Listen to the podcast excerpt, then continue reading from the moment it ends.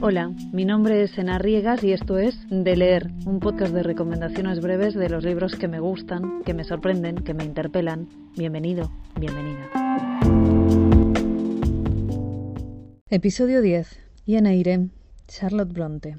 Cuando éramos jóvenes nos hablaban de un romanticismo distorsionado, pero sobre todo estúpido, que pretendía que fuéramos lánguidas y bobaliconas, cenicientas al por mayor, a la espera de un zapato de tacón. Yo, que me empeñaba en desertar de ese patrón, tenía muchos prejuicios en los que con vergüenza, reconozco hoy, coloqué, por ejemplo, a las escritoras del romanticismo. El de verdad, quiero decir. El caso es que yo pensaba que ellas eran unas infelices, que habían escrito amores imposibles, perversos y aniquiladores para perpetuarnos a todas en ese estigma. Lo que yo desconocía es que ellas no contaban eso. Y no lo descubrí hasta hace poco, hasta que en mi propósito de lectura de clásicos pendientes un día empecé Lleneire y me encontré con todo lo contrario a lo que yo había supuesto. Me encontré con una novela fascinante que me mostró una mujer que es todo menos meliflua y estúpida. Bueno, esta es la historia de Jane, una niña huérfana con mucho temperamento y que, dada su condición, ya podemos imaginar que no ha tenido una infancia fácil.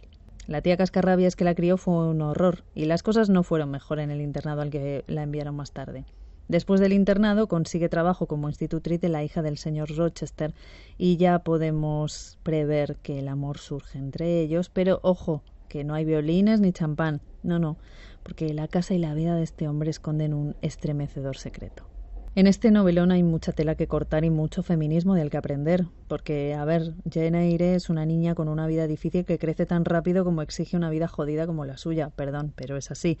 Jane Eyre es una mujer pertinaz que no se amedrenta, que aprende, que se revela, que es autosuficiente. Deseaba adquirir más experiencia, relacionarme con gente más parecida a mí, de caracteres distintos a los de aquellos que formaban mi entorno. ¿Quién puede censurarme? Muchos, sin duda, me acusarán de desagradecida no podía evitarlo. La agitación bullía en mi naturaleza con tanta fuerza que a veces llegaba a dolerme.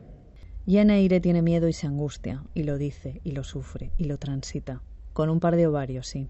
Resulta absurdo decir que la calma satisface a los seres humanos. En sus vidas debe haber acción y si no la tienen acabarán buscándola. Millones de personas se ven condenadas a una vida más monótona que la mía, y son millones los que se rebelan en silencio contra ese destino.